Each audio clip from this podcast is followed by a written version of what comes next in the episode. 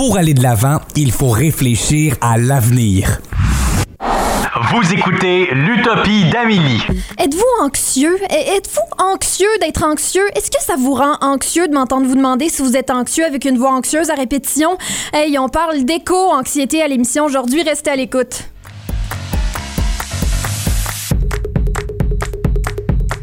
Et là là, je pense que ça m'a rendue anxieuse de parler d'anxiété comme ça. Euh, euh, vous, comment ça va, Philippe Bourdeau, Mélodie Lorquet? Ça va bien, ça va bien. Moi, ça va très bien aussi. On parle d'éco-anxiété à l'émission. Euh, L'éco-anxiété, c'est une euh, réalité. On en a parlé un petit peu euh, pendant euh, l'été, mais là, Mélodie, tu vas nous en dire un petit peu plus sur cette bébite-là. Oui, ben l'éco-anxiété, c'est quoi? C'est vraiment une peur profonde face aux menaces et aux désastres écologiques causés par les changements climatiques. Donc, c'est un peu différent d'une anxiété euh, normale, si on veut, mais euh, les sentiments qu'on qu'on a, c'est pas mal pareil. C'est du stress, de la tristesse, de la colère, un sentiment d'impuissance aussi, puis de culpabilité, toujours en lien avec l'environnement. Donc, c'est là que on fait la nuance avec une anxiété euh, régulière, si on veut.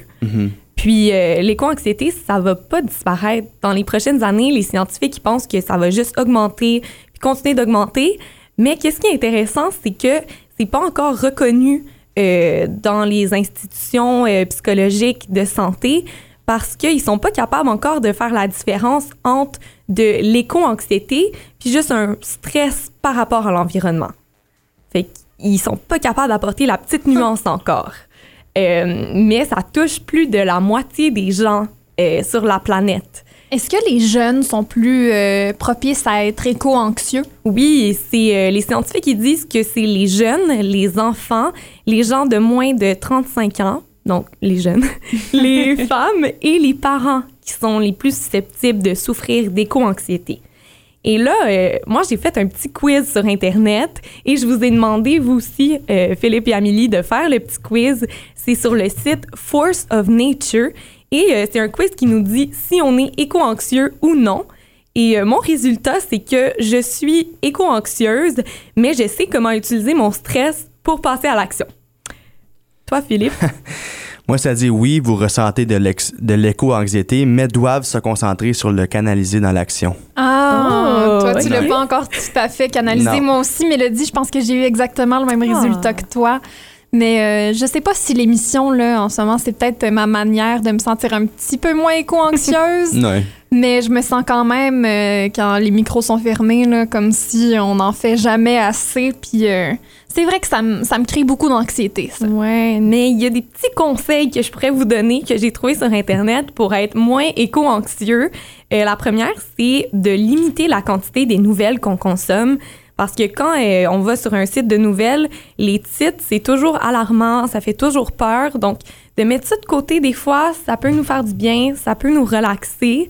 Euh, une autre façon aussi, c'est de faire des actions concrètes. Donc, euh, changer nos sacs Ziploc pour des sacs réutilisables. Comme ça, on va se sentir comme si on fait quelque chose euh, pour aider la planète. Positif. C'est ouais. ça, exactement. Puis une autre façon, c'est d'en parler avec les autres. Euh, il existe plusieurs groupes de soutien aussi qui ont été développés dans les dernières années pour parler de ce stress-là face à, l'environnement. Et euh, le seul petit problème qu'on a, c'est qu'il y a beaucoup de gens qui décident d'aller dans le déni comme mécanisme de défense. Mmh. Donc, ils vont dire euh, Ah, ça me stresse trop, fait que je veux pas y penser, ça n'existe pas. Faut pas aller là-dedans, faut vraiment plus aller dans des actions concrètes puis euh, en Faut, parler. faut être proactif. Exactement. Fait que Philippe, tu vas t'acheter des sacs réutilisables. Tu moi, le quiz, je pensais que c'était pour me dire que ah, t'es- aucunement éco-anxieux, mais apparemment, je le suis. Ah, tu Ah. t'inquiètes plus que tu penses. Ouais. On, ça- on change, on te change. Ouais. C'est ça qui se passe. Mais on va continuer euh, à, à- à te changer, Philippe, parce qu'à l'émission aujourd'hui, on, on parle beaucoup d'environnement. On va parler de crise climatique avec Caroline Brouillette de Réseau Action Climat. On va aussi parler des édifices passifs. Ça, c'est quelque chose qu'on peut faire. Euh, si on est éco-anxieux, peut-être qu'on peut... euh, S'acheter une maison passive, eh bien, on va parler de ça avec William Murray. Et tout de suite après la pause, on va parler avec Kelly Raffray du gaspillage alimentaire. Mais là, pour s'assurer que on on n'est pas en déni là, du tout, on va écouter euh, mes aïeux qui nous parlent du déni de l'évidence. Tout de suite. 10, 9, 8, 7, 6, 5.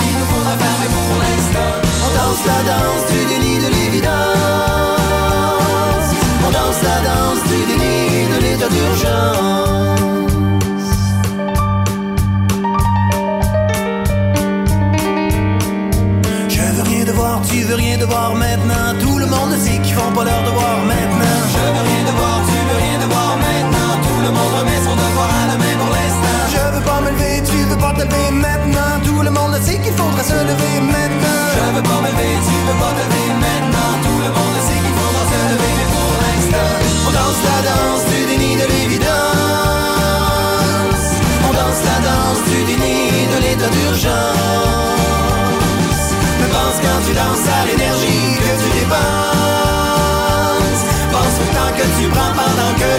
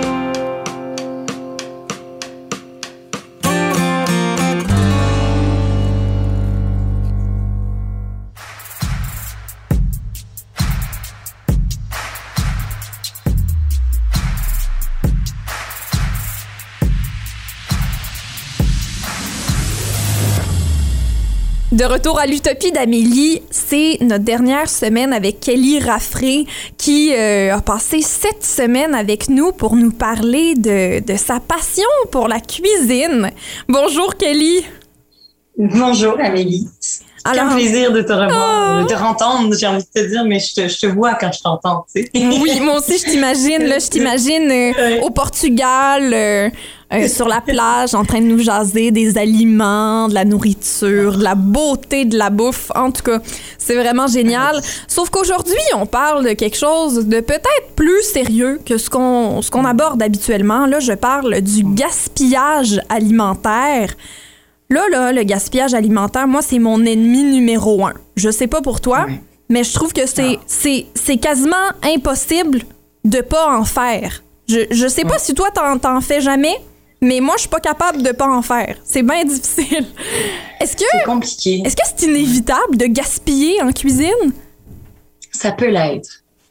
Euh, ça peut être inévitable, mais ça prend de, tu sais, ça prend de l'effort, ça prend des petites techniques, ça prend, du- Mm. c'est- du travail. C'est pas, euh, mais c'est vrai que moi aussi ça me choque. Honnêtement, je travaille dans un restaurant euh, à la gauche présentement, euh, puis c'est un restaurant qui bouge énormément. Puis les portions sont pas, tu sais, sont pas si grosses que ça, mais quand tu vois les gens consommer euh, des deux entrées, puis là un plat, puis là le dessert, Mm. puis ils mangent juste la moitié parce que ben ils voulaient juste goûter entre guillemets.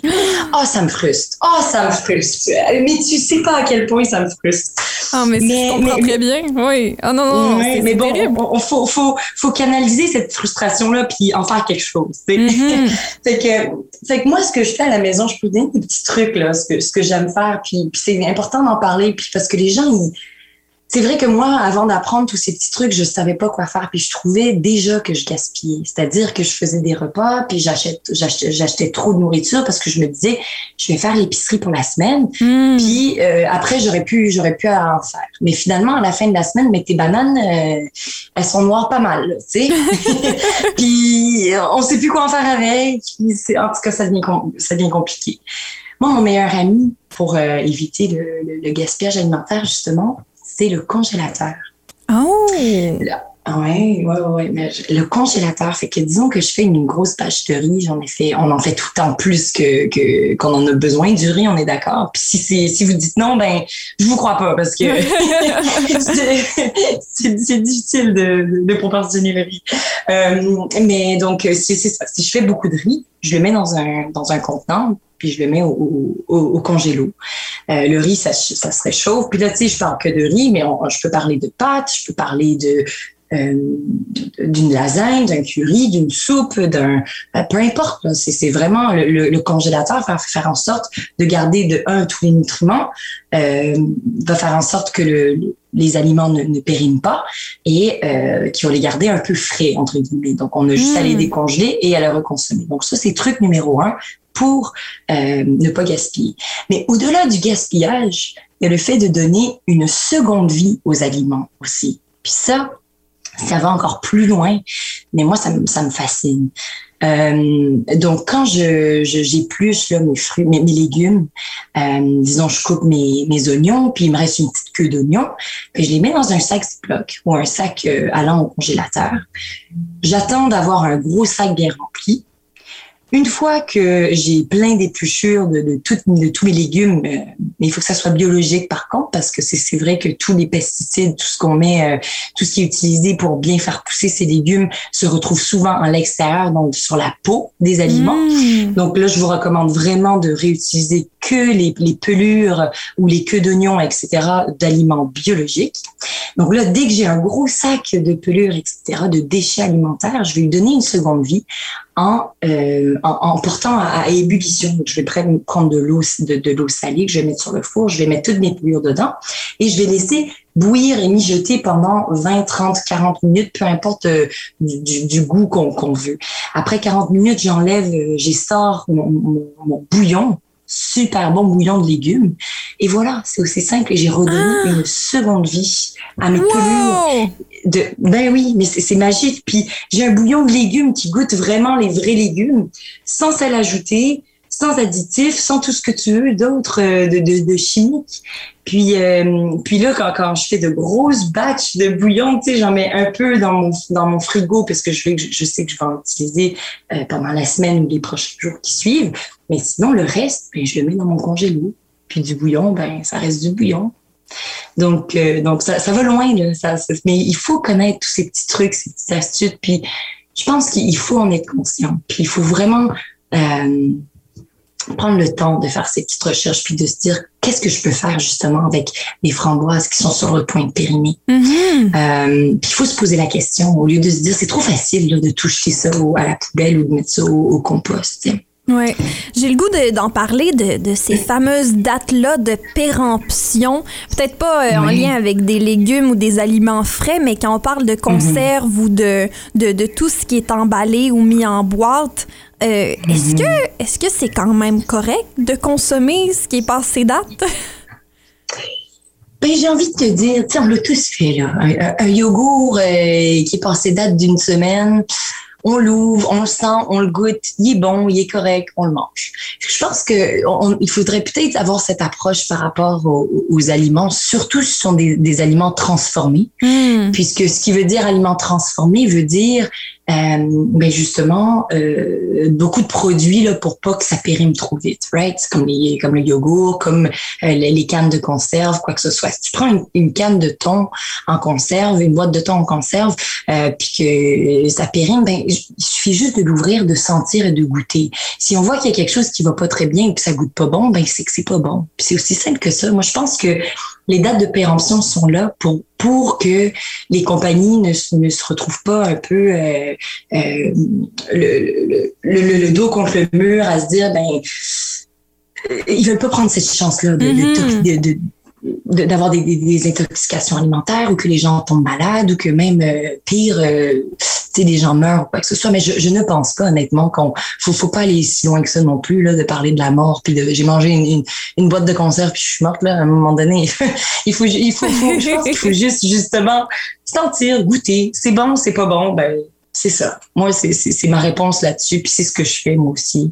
Mhm. euh, puis peut-être même d'éviter justement euh, d'acheter des produits transformés où il y a justement plein, plein, plein d'additifs pour que pour que ça périme moins vite ou que, ça goûte meilleur ou il y a beaucoup de sucre, il y a beaucoup de sel, etc. Puis de le faire soi-même, ben on le sait la date euh, à laquelle on, Mm. on a fait, disons, notre propre yogourt, puis on, on, sait combien de temps on, a pour manger. Tandis qu'on quand on achète un yogourt du magasin, ben on ne sait pas déjà quand est-ce qu'il a été euh, quand est-ce qu'il a été fait, quand est-ce qu'il a été emballé, puis quand est-ce qu'il a été mis en magasin surtout. Oui, c'est Euh, vrai. Donc, euh, donc moi, c'est un peu ma réponse par rapport à ça, de vraiment juste euh, y aller avec nos sens, d'y aller Ouais. avec nos sens. Je veux dire, euh, nos ancêtres ou même les, les Homo sapiens qui, qui vivaient, qui chassaient de leurs propres mains, tu sais, ils, ils tuaient un animal, disons, euh, en pleine en pleine nature, puis l'animal, ben, il le gardait pas plus de deux jours parce qu'il savait que avec les, euh, les les bibites, les mouches, les tout ce que tu veux, ils, ils ont pas de moyen de, de garder la, la viande comme telle euh, très très fraîche. Donc Mhm. euh, donc c'est vraiment plus de revenir à, à- à nos instincts puis d'utiliser nos sens pour voir euh, est-ce que c'est bon ou c'est pas bon. C'est aussi simple que ça, selon moi. Ben, en tout cas, moi, j'aime bien ça quand c'est simple. Donc, euh, si, Ouais, si- c'est si- ça. si c'est ça, ben moi, j'aime bien. Euh, Qu'est-ce qu'on fait, euh, par exemple, là, si, si je fais euh, ben de la nourriture, là, j'avais ben des choses à... Là, je, je décide de faire un gros repas avec tout ça, mais là, j'ai pas assez de place pour le congeler ou je, je- je sais, en tout cas, en le faisant, que je vais trop en avoir. Qu'est-ce que je fais avec cette nourriture-là si je veux pas la gaspiller? Hum, Mamie, j'ai envie de te dire, tu fais un petit peu ce que tu veux. Mais, mais, euh, mais, euh, mais moi, ma réponse, ça serait lorsque je, je faisais beaucoup de, beaucoup de nourriture et que justement, euh, je me retrouvais avec, avec, avec plein de trucs à manger, puis je savais que j'allais pas pouvoir en manger, je, je le redonne. Je le donne, Mm. tout simplement. Euh, je vais voir le voisin, je cogne à la porte. Est-ce que tu veux une, une part, une part de lasagne que j'ai fait il y a deux jours? Je, je, je- au lieu de le jeter, tu sais, ou, Ouais. ou d'en amener euh, avec des amis, ou de se faire un, euh, trouver une excuse de se faire un gros repas entre amis, puis de se faire un potluck et de se dire ramenez vos restants, puis on va tout cuisiner ça ensemble, on va se faire un, un riz cantonné brouillé avec vos légumes, mon riz, mon ci, mon ça, puis on va faire un melting pot de tout ça, puis c'est- pas magnifique. Ah oui, n'importe quelle mais- excuse pour, euh, pour faire un party à ce point-ci. Oh. J'aime bien, j'aime bien. Et finalement, euh, oui. Oui, puis on a aussi, juste une petite parenthèse, on a aussi souvent tendance à se dire, ben, ah, il m'en reste tellement, il faut que j'en mange plus. Hmm, c'est ça. On va- oui. On va, va pas commencer non plus à, trop manger parce que justement, on veut pas gaspiller parce que là, on se met dans un, euh, ça affecte notre corps comme tel, puis là, on a de la difficulté à digérer parce qu'on a trop mangé, on a moins d'énergie, etc. Donc, faut faire attention à ça aussi. Mais c'est clair que euh, au lieu de préparer aussi d'autres nourritures, disons, j'ai un bon, bon, je parle de riz cantonné, j'ai un bon riz cantonné dans le frigo, mais j'ai pas nécessairement envie de riz cantonné ce soir. Fait que j'ai envie de me faire autre chose. Là, je pense qu'il faut mettre peut-être notre envie de côté et d'être plus écologique et de se dire, ben, au lieu de le jeter mon riz puis de faire quelque chose d'autre, là, je vais le manger. Puis demain, ben, je mangerai autre chose. Ou euh, je, je vais rajouter autre chose à mon riz pour pas qu'il goûte la même chose qu'hier. Tu sais, Pour Mm. juste faire une petite différence. Mais, euh, mais oui, il faut, faut, je pense que selon moi, il faut aussi à des fois être un peu capricieux puis de dire, ben, moi, je vais manger ça ce soir puis c'est ça que je vais manger. Tandis qu'on a un, un frigo rempli de nourriture déjà prête euh, qui va périmer, comme tu dis, dans deux, trois jours. Ouais. Donc, je pense qu'il faut aussi un peu faire de, de, de l'introspection puis de se dire est-ce que c'est correct? Est-ce que c'est correct de justement de jeter cette nourriture parfaitement consommable dans la poubelle ou, ou dans le compost là? Comment Donc, on euh, fait euh, finalement là, pour trouver cet équilibre-là, en terminer son assiette pour pas gaspiller et arrêter de manger quand euh, on se sent plein?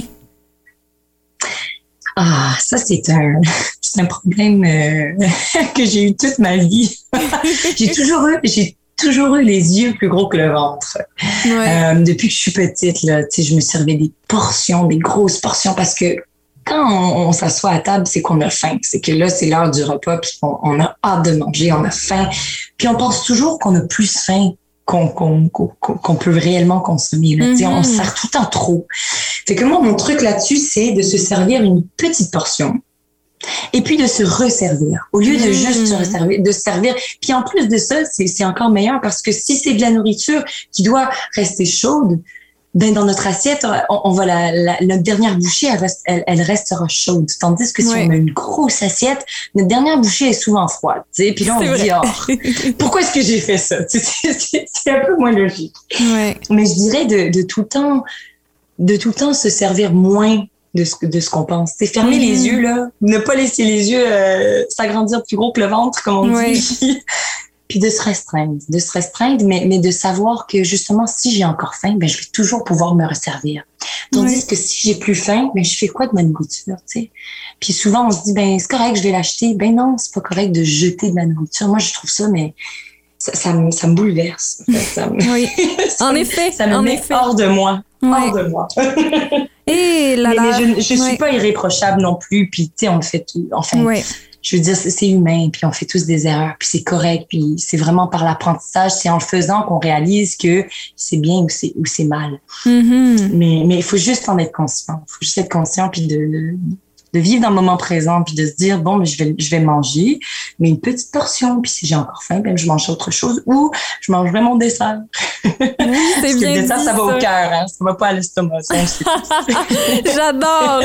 J'ai, en tout cas, merci beaucoup, Kelly. J'ai vraiment apprécié ton apport cet été parce que euh, tu nous rapportes toujours au cœur, à l'âme et à l'amour de la nourriture. Alors, euh, c'était vraiment euh, ensoleillé toutes les conversations avec toi. Je t'en remercie beaucoup d'être embarqué dans cette aventure-là cet été. Merci à toi, Amélie. Puis euh, ça me fait tellement, tellement plaisir. Puis je te, on se dit à bientôt pour de pour d'autres conversations très intenses et très profondes. Oui, certainement, ce n'est qu'un au revoir. Merci Oui. beaucoup, Kelly Raffray, notre chère passionnée cuisine qui euh, a eu le, le plaisir, euh, et nous, on a eu le plaisir de la voir en direct de La Gauche au Portugal tout l'été. Et euh, finalement, c'est la fin de, de, son, de sa collaboration, mais euh, ce n'est qu'un début de, de belles conversations.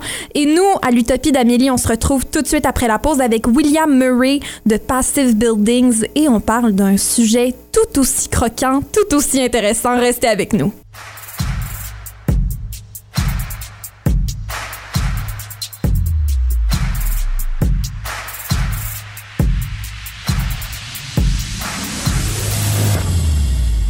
Aujourd'hui à l'émission, on parle environnement. C'est pourquoi euh, j'avais vraiment le goût de discuter des édifices passifs. Et pour ça, on rencontre le contracteur général certifié en bâtiment passif, William Murray. Bonjour, William. Bonjour. Premièrement, c'est quoi un édifice passif? Euh, un édifice passif, c'est euh, c'est un bâtiment où on a des exigences euh, spécifiques euh, pour l'étanchéité à l'air, l'isolation, la performance du bâtiment et la qualité d'air. Et, et qu'est-ce que euh, qu'est-ce que ça mange en hiver, un édifice passif? Pourquoi est-ce qu'on préférait un édifice passif à un édifice conventionnel? Ben, premièrement, euh, le confort. C'est, c'est juste une maison qui est très, très, très confortable, euh, qui est, où la qualité d'air est très, très bonne.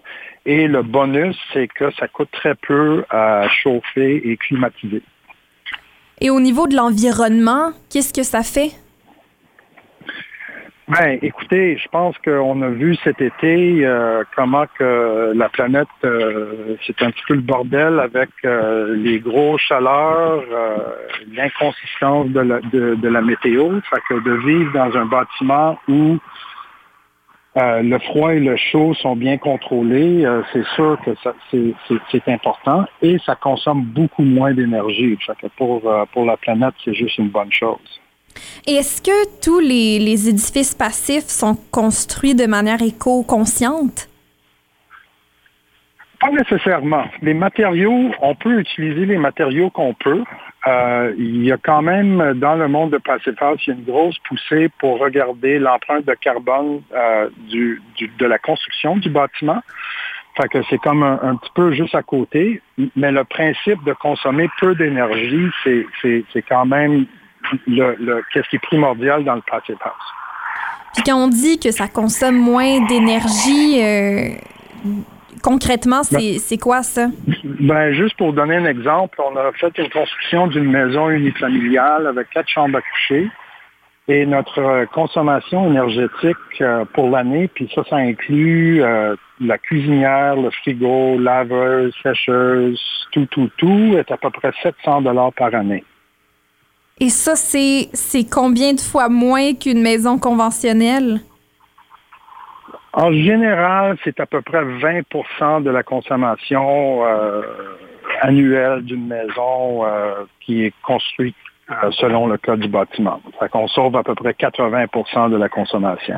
En entendant des chiffres comme ça, je- je- des fois, je me demande, mais, mais pourquoi quelqu'un voudrait pas une maison passive? Ben, je pense que tout le monde veut une maison passive.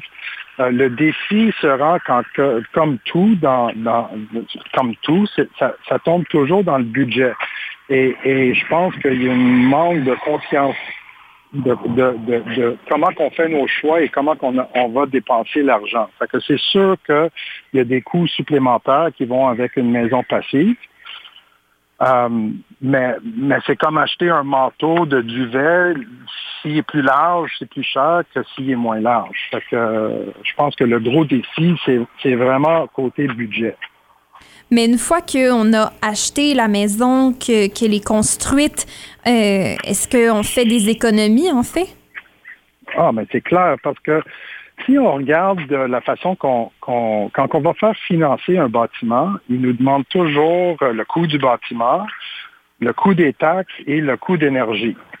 Fait que si on voit notre facture énergétique, soit au gaz ou, hydro, euh, c'est l'équivalent d'avoir une hypothèque à l'infini. On paye à tous les mois pour toujours, pour toujours. Fait que si on peut diminuer nos coûts mensuels d'énergie, c'est de l'argent qu'on peut aller directement mettre à l'hypothèque pour aider à payer le- les suppléments qui vont avec la construction d'une maison euh, passive. Mais là, c'est bien beau que ça nous coûterait moins cher. Euh, Est-ce que ça pourrait aussi nous aider à réduire notre euh, propre éco-anxiété? Ben, je pense que c'est sûr. Le défi que nous, on a comme constructeurs euh, de maisons passives, c'est que la question, c'est toujours dans combien d'années est-ce que je vais aller toucher mon argent que j'ai investi dans la maison? Puis en même temps, il n'y a personne qui me demande cette question-là quand on parle de comptoir de cuisine, etc. Fait que on a comme consommateur, il faut, il faut qu'on décide que l'environnement est quelque chose d'important pour nous. Puis je pense qu'avec le, rapport du IPCC qui, qui est sorti la semaine passée, je pense que c'est juste une évidence que c'est quelque chose qui devrait nous préoccuper. Fait que il, il faut comme consommateur qu'on commence à demander c'est quoi la consommation de mon bâtiment de la même façon qu'on le fait avec un véhicule. Quand on va acheter un véhicule, on regarde c'est quoi la consommation et on choisit en conséquence. Mais pourquoi on ne le fait pas avec un bâtiment? Mhm. Puis, est-ce que c'est possible euh, de rénover des édifices qui sont déjà euh, dans, dans notre, dans notre, notre littoral urbain là, euh, pour qu'ils deviennent passifs? Oui, c'est clair. Absolument. On peut faire des rénovations euh, de, de bâtiments passifs, je dirais pas aussi facilement que de faire euh, un nouveau bâtiment passif, sauf que les rénovations en général sont un petit peu plus compliquées que les maisons neuves déjà. C'est juste, encore une fois, il faut juste que ça soit quelque chose qui devienne notre priorité, de, de demander est-ce qu'on veut un bâtiment qui va pas avoir des courants d'air, qui va être facile à chauffer, qu'on va être capable de mettre notre matelas de yoga à côté de les grandes fenêtres et on n'aura pas froid ni chaud l'été. C'est, juste de se demander la question, c'est où notre priorité? Je pense que, encore une fois, comme citoyen de la planète, euh, je me rends compte que euh, on, a- on- on commence à vraiment pas avoir beaucoup de choix dans ça. Là. Mhm. Est-ce que, est-ce que les édifices passifs pourraient être le futur de tous les édifices au Canada? Ah ben déjà, je regarde à Vancouver, euh, il y, a, des grosses parties de, comment qu'on fait les, bâtiments passifs qui font partie du code du bâtiment. Euh, J'ai été à une conférence de euh, maisons passives euh, à Toronto il y a une couple d'années avant, la, pandémie. Puis il y avait une table de une table de concertation qui était là, qui justement était en train de discuter de comment incorporer le, les, bâtiments passifs dans le code du bâtiment. Parce que, euh, en bout de ligne, c'est- c'est ça qui est vraiment primordial. Parce que ça, c'est notre base de construction. Fait que si on, on monte notre base de construction, ben là, les gens n'ont pas le choix que d'embarquer. Mhm. Et euh, ce serait quoi les, les pièges peut-être à éviter, euh, nous, en tant que consommateurs, si on veut se procurer une maison passive ou si on veut euh, adhérer à, à, ce- à cette nouveauté-là?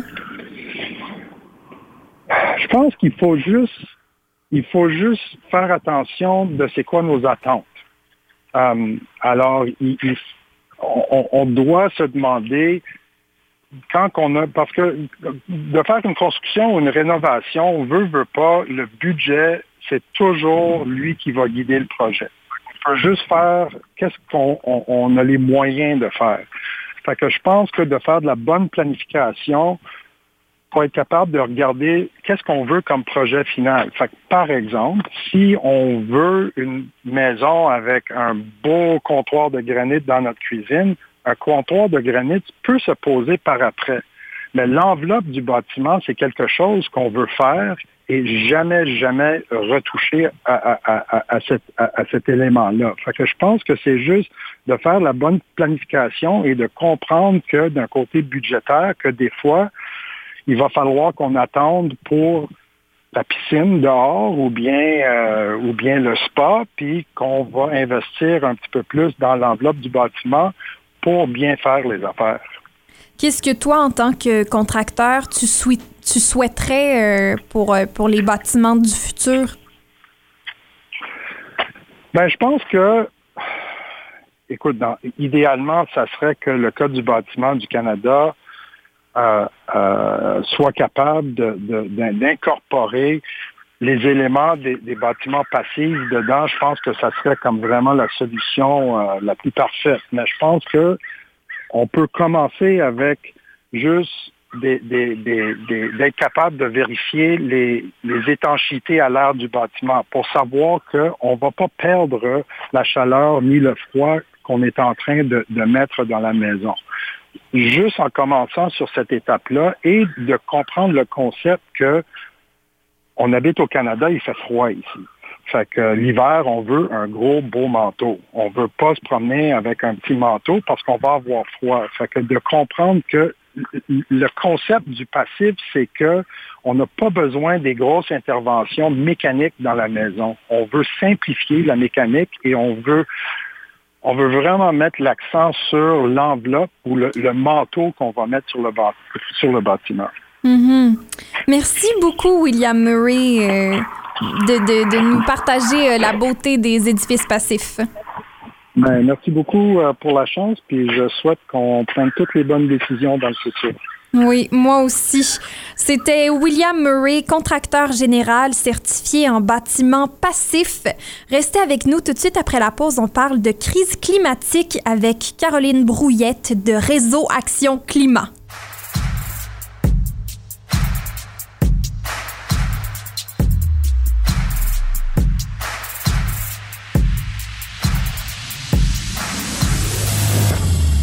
Pour conclure notre émission euh, aujourd'hui euh, de cette semaine où on parle de l'environnement, on parle avec la directrice des politiques domestiques chez Réseau Action Climat Canada, Caroline Brouillette. Bonjour. Bonjour Amélie. Alors, euh, pour commencer, qu'a fait la pandémie au niveau des changements climatiques? Est-ce que ça l'a aidé ou est-ce que ça l'a en fait pas nécessairement aidé? Je pense que la pandémie, si on se rappelle, hein, ça, commence à faire longtemps, mais quand c'est arrivé, ça nous a vraiment fait réaliser notre vulnérabilité euh, face à la nature. Parce qu'on le sait, la pandémie, hein, euh, elle a été créée à la base. euh, c'est un virus qui, a eu lieu à cause des interactions entre les humains et la nature. Puis on sait que ce genre de pandémie-là va augmenter en fréquence, malheureusement, non seulement à cause des changements climatiques, mais à cause de l'augmentation de la, de la destruction de la, de la, biodiversité. Pardon.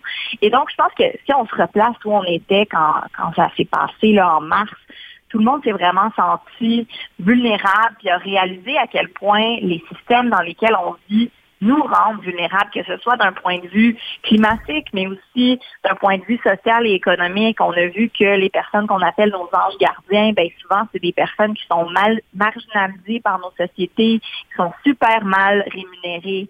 On a réalisé aussi euh, que notre système alimentaire, par exemple, était hyper dépendant des, des, des, des importations. Donc, ça nous a fait réaliser l'importance de l'autonomie euh, alimentaire. Donc, je pense que la, la, la pandémie, la crise de santé publique, ça a été un moment où on a réalisé que tout est connecté finalement et que Mhm. la crise de santé publique, mais aussi la crise économique qui en a résulté, la crise climatique, ben, elles sont interconnectées.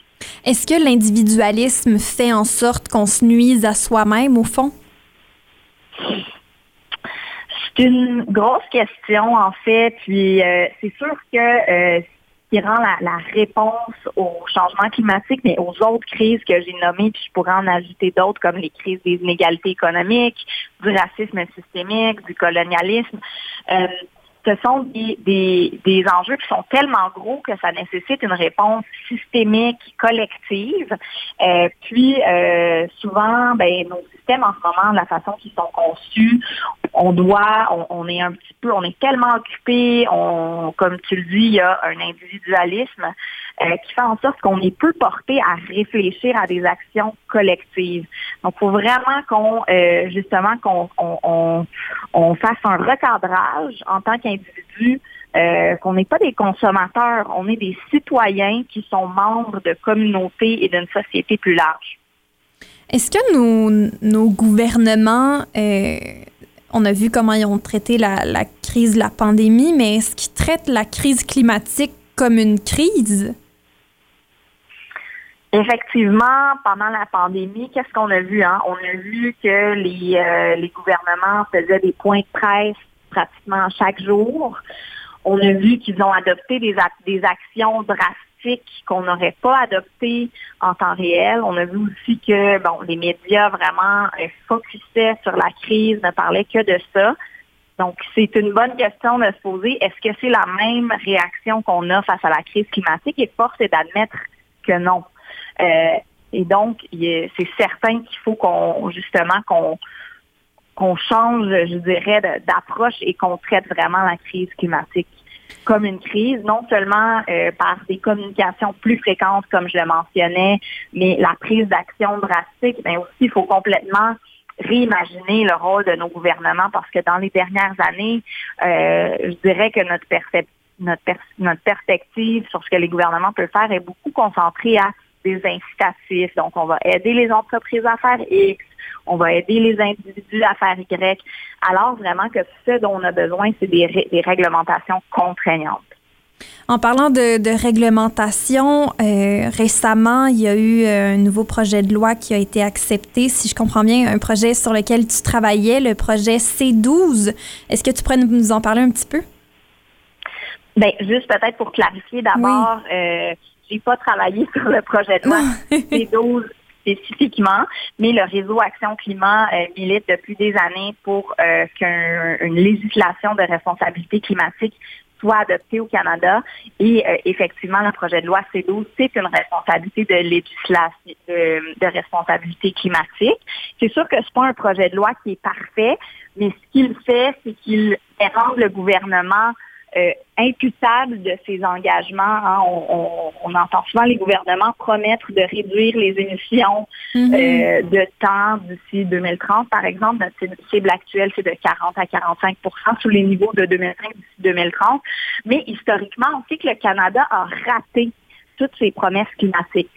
Alors, la loi C12, ce qu'elle vient faire, c'est qu'elle vient fixer des cibles intermédiaires euh, aux 5 ans en sorte que, euh, un peu comme un, étudiant qui étudie la veille de l'examen, mais là, il est trop tard quand on réalise qu'on n'y arrivera pas. faut commencer à planifier à l'avance. Une autre chose que le projet de loi fait, là, justement, c'est euh, de- de- d'enchasser un système de planification et de rapport qui euh, force le gouvernement à présenter des plans de façon publique. Puis il y a aussi un comité consultatif sur la carboneutralité euh, qui euh, va euh, conseiller le ministre de l'Environnement et répondre à, donner des, commentaires sur les cibles et les plans. Est-ce que tu crois que notre système politique rend ça plus difficile de mettre en place des, nouvelles lois pour contrer la crise climatique, que ce soit à cause qu'il est jumelé en même temps au système capitaliste? C'est certain que je dirais de façon générale, la principale raison pourquoi la lutte à la crise climatique, hein, on est au courant depuis plus de 40 ans que euh, brûler des énergies fossiles, ça réchauffe l'atmosphère. Pourtant, on continue, nos émissions continuent d'augmenter, puis on n'a jamais répondu de façon sérieuse à cet enjeu-là. Euh, c'est à cause de l'industrie fossile euh, qui euh, non seulement a promu de la désinformation, qui fait en sorte que les gens pendant plusieurs années étaient sceptiques que les changements climatiques étaient même une réalité, mais euh, qui combattent activement à chaque fois qu'on veut euh, mettre en place des politiques climatiques qui nuiraient à leur euh, industrie. Donc, en ce sens, pour revenir à ta question, c'est certain que c'est difficile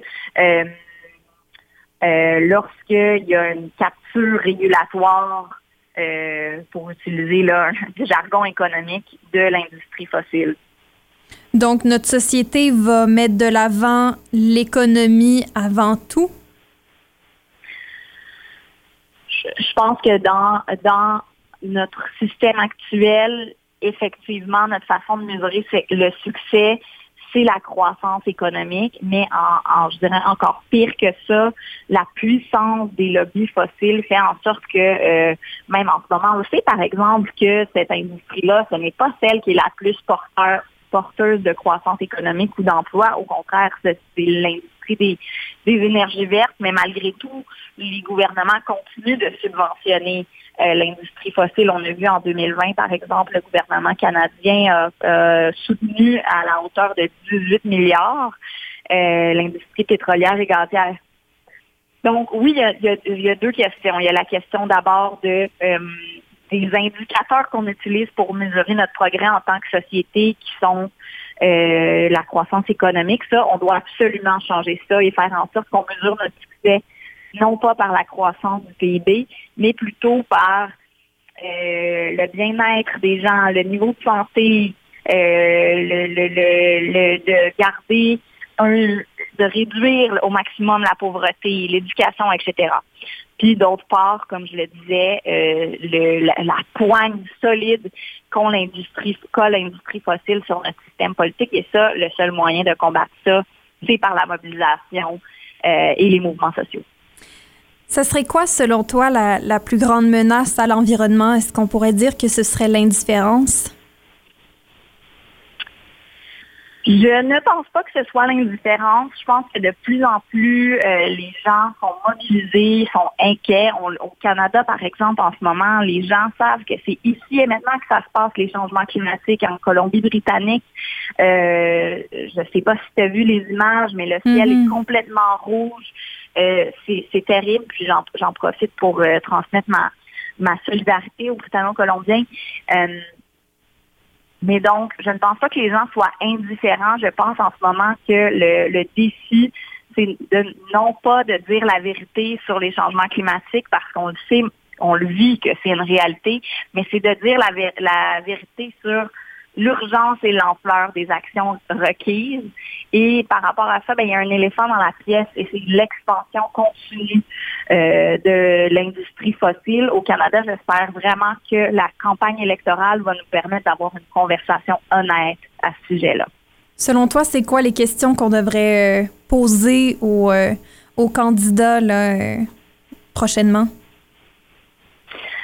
Euh, moi, c'est vraiment la question principale que je me pose. Mhm. C'est euh, qu'est-ce que vous allez faire pour contraindre euh, l'expansion de la production de fossiles au Canada? Parce que c'est vraiment la grosse dissonance cognitive ou l'éléphant dans la pièce, peu importe comment on veut l'appeler.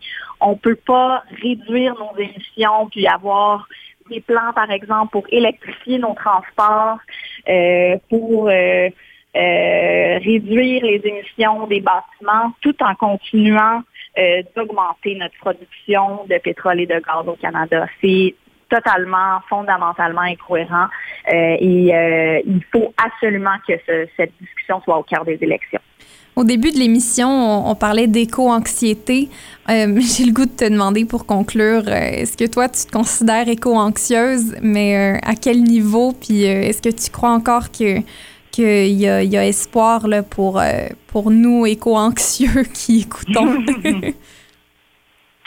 Ben, c'est certain que euh, quand on, on est, on, on, on accepte de se confronter à la réalité de la crise climatique, de la catastrophe, du dérèglement, peu importe comment on veut l'appeler, ça vient avec beaucoup d'émotions. Hein? Ça vient avec de la tristesse, de la colère même, de l'anxiété, des deuils à faire par rapport euh, à l'avenir de notre monde. Ça, c'est absolument normal. Hein, de quand, quand on, on, Mhm. on réalise, on en est où. Je pense qu'il faut pas, faut pas le minimiser. Puis je, je ne suis pas psychologue ou thérapeute, donc j'encourage les gens à aller euh, euh, chercher les, des ressources professionnelles au besoin. Euh, mais cela dit, moi vraiment, ce qui me donne espoir, euh, puis je pense que là où l'espoir est utile, c'est que ça s'accompagne d'action Mhm. lorsqu'on on, on- justement on, on fait ce recadrage dont je parlais au début de consommateurs, d'individus un peu dans notre petit philo, puis on se joint à un groupe citoyen, par exemple, que ça soit dans notre quartier, que ça soit dans notre ville, ou un groupe qui œuvre plus à l'échelle provinciale ou nationale, ben là, on se rend compte qu'en en joignant les coudes, non seulement on additionne notre impact en tant qu'individu, mais ça, a- ça a une force exponentielle et c'est ça que ça va prendre. On a besoin de chacun, euh, chacun, chacune. Euh, on a besoin de tout le monde qui doit se joindre à cet effort-là. Euh, et euh, les élections, c'est toujours un bon moment pour demander aux candidats de tous les partis, parce que la question climatique, elle est non partisane, Mhm. euh, de vraiment promettre une réponse sérieuse et adéquate face à la crise climatique. Moi, c'est, je pense que dans l'action, quand on, on- on réalise que nos, nos, en joignant nos forces, on peut faire des changements, ça, à ce moment-là, euh, ça, ça réduit mon éco-anxiété. Oui, c'est un très bon point. Merci beaucoup, Caroline, d'être venue nous, nous jaser aujourd'hui. Ça me fait plaisir. C'était Caroline. À la prochaine. Oui, à la prochaine. Merci, Caroline. C'était Caroline Brouillette, directrice des politiques domestiques chez Réseau Action Climat Canada, qui nous parlait de crise climatique. Merci à nos invités de la journée. On a eu William Murray, avec qui on a discuté d'édifices passifs, Kelly Raffray, avec qui on parlait alimentation, mais gaspillage alimentaire, chose aussi euh, auquel il faut se conscientiser. Et finalement, euh, Je vous dis euh, à demain, mes échos anxieux euh, qui nous écoutent. Et euh, essayons de ne pas abandonner. hein. Il y a pas de. Caroline nous, nous le disait à l'instant, là, il n'y a pas de raison de se décourager. Si on se met ensemble, ça fait toute la différence. Alors continuez de nous écouter. Nous aussi, on essaie de faire une différence à l'Utopie d'Amélie.